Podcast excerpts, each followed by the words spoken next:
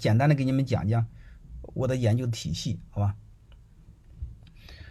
我呢刚开始大概零四年开始经营泰山管理学院，由于我一个天然的身份是院长，所以我就有别人，我就比别人有更多的机会了解中国的企业，我也有更多的比更多人有更多的机会，嗯，给中小企业做培训，给中小企业做顾问来辅导他们。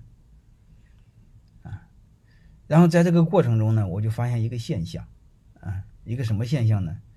就是传统的雇佣关系效果不是太好。啥意思呢？就是你雇别人，让别人给你干活，啊，这个效果不是太好，因为别人都不愿意给别人干。我以前给别人打工时候也不愿意干，啊，而且前一段时间，好多年前，我还专门发过一个朋友圈，发个微信是这么写的。就是我最开心的时候，就是老板出差了，嗯，我最不开心的就是他娘的又回来了，嗯，所以你会发现，这种雇佣关系起来，这个工作的积极性是很难提高的。然后这时候我们怎么办呢？我们就通过管理，啊，通过监督，通过考核，啊，通过绩效管理，通过所谓的 KPI，通过三百六十度。是不是？然后你慢慢你会有没有发现一个现象，就是我们越越这么做，管理成本越高。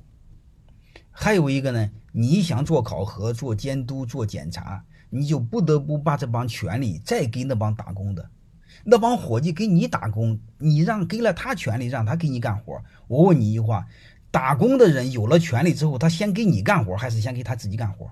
能听明白了吗？你比如我问你一句话：假设你当了县长，你告诉我，你先给你先给市长干活，还是先给自己干活？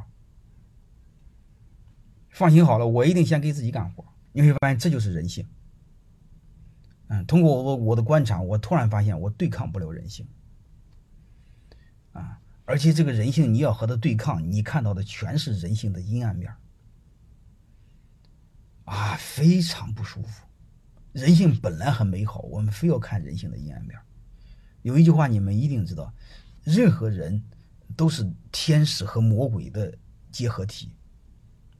你弄不好他就是魔鬼，啊，全阴暗面都被你看到，然后你会你会想象不到的那种人性的恶。有一句话让我印象非常深刻，深刻到什么程度呢？就是人和人的差距比人和狗的差距大。你想想这句话有多深刻？所以这时候来说，我们就不能再用传统的雇佣关系对抗人性啊！我们对抗不了人性。而且我再给你们讲一个：如果各位你们是老板，你下边的员工想搞你，他背后一个逻辑是什么？就是穷人搞起富人来，他更狠。各位，你回答我一句话，你给我互动一下：穷人有了权利更狠，还是富人有了权利更狠？所以我想说，呃，如果你要说是富人的话，各位，你证明还不了解人性，好吧？